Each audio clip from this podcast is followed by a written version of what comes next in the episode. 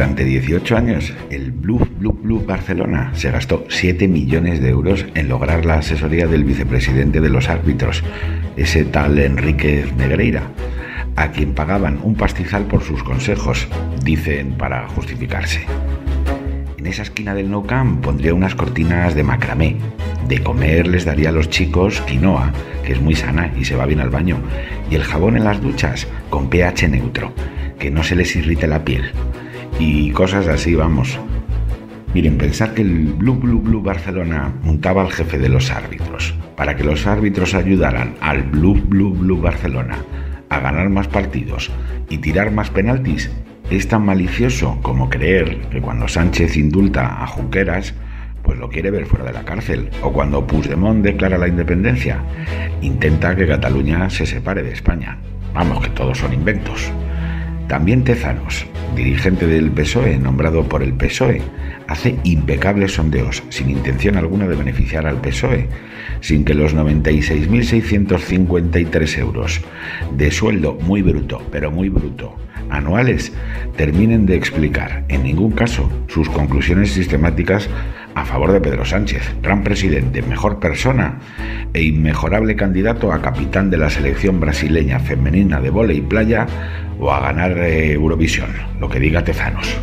Enrique Negreira, que tiene en serio otro de esos apellidos que predisponen al arbitraje honesto, pues como Conde Pumpido en, el Tribunal Constitucional o, o Batet Lamaña en el Congreso de los Diputados, nunca ofreció influencia arbitral a un equipo mimado luego por el arbitraje.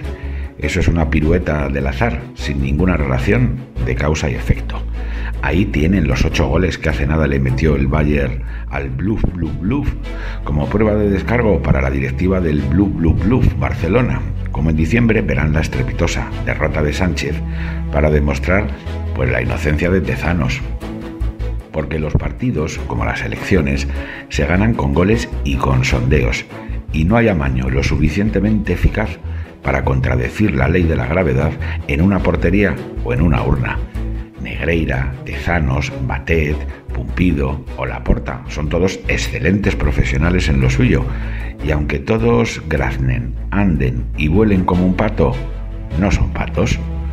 Estando en un país que encierra en un calabozo a un tío por una denuncia verbal por violencia de género, pero luego suelta a violadores y pederastas condenados en firme, ya nada puede sorprendernos. Tampoco que cuando se descubre el contubernio a alguien le escandalice que en ese bar, como en el de Casablanca, se juegue. ¡Qué escándalo! ¡Se juega! En fin, todo el separatismo y el Blue Blue Blue Barcelona es su emblema. Ha sido siempre un negocio oscuro, perpetrado bajo el vapor de las alcantarillas de los callejones más siniestros. Y lo que ha cambiado ahora es que no se esconde y actúa a plena luz del día, con el paraguas de Sánchez para tapar un poquito el sol. Lo llaman mesa del diálogo, como lo llaman asesoramiento a lo de Negreira y Laporta, o llaman convivencia a lo de Sánchez con Otegui, pero es el viejo amaño de siempre, disfrazado de casualidad, sondeo o informe de consultoría. Que ni así el Barça pase de ganar el muy noble trofeo Emma Cuervo de la muy ilustre Ribadeo, ofrece una última moraleja. Por mucho Negreira y mucho Tezanos que anden sueltos, al final todos los goles sucios acaban siendo en propia meta. Porque el Bluff Bluff Bluff Barcelona es más que un club, un nightclub.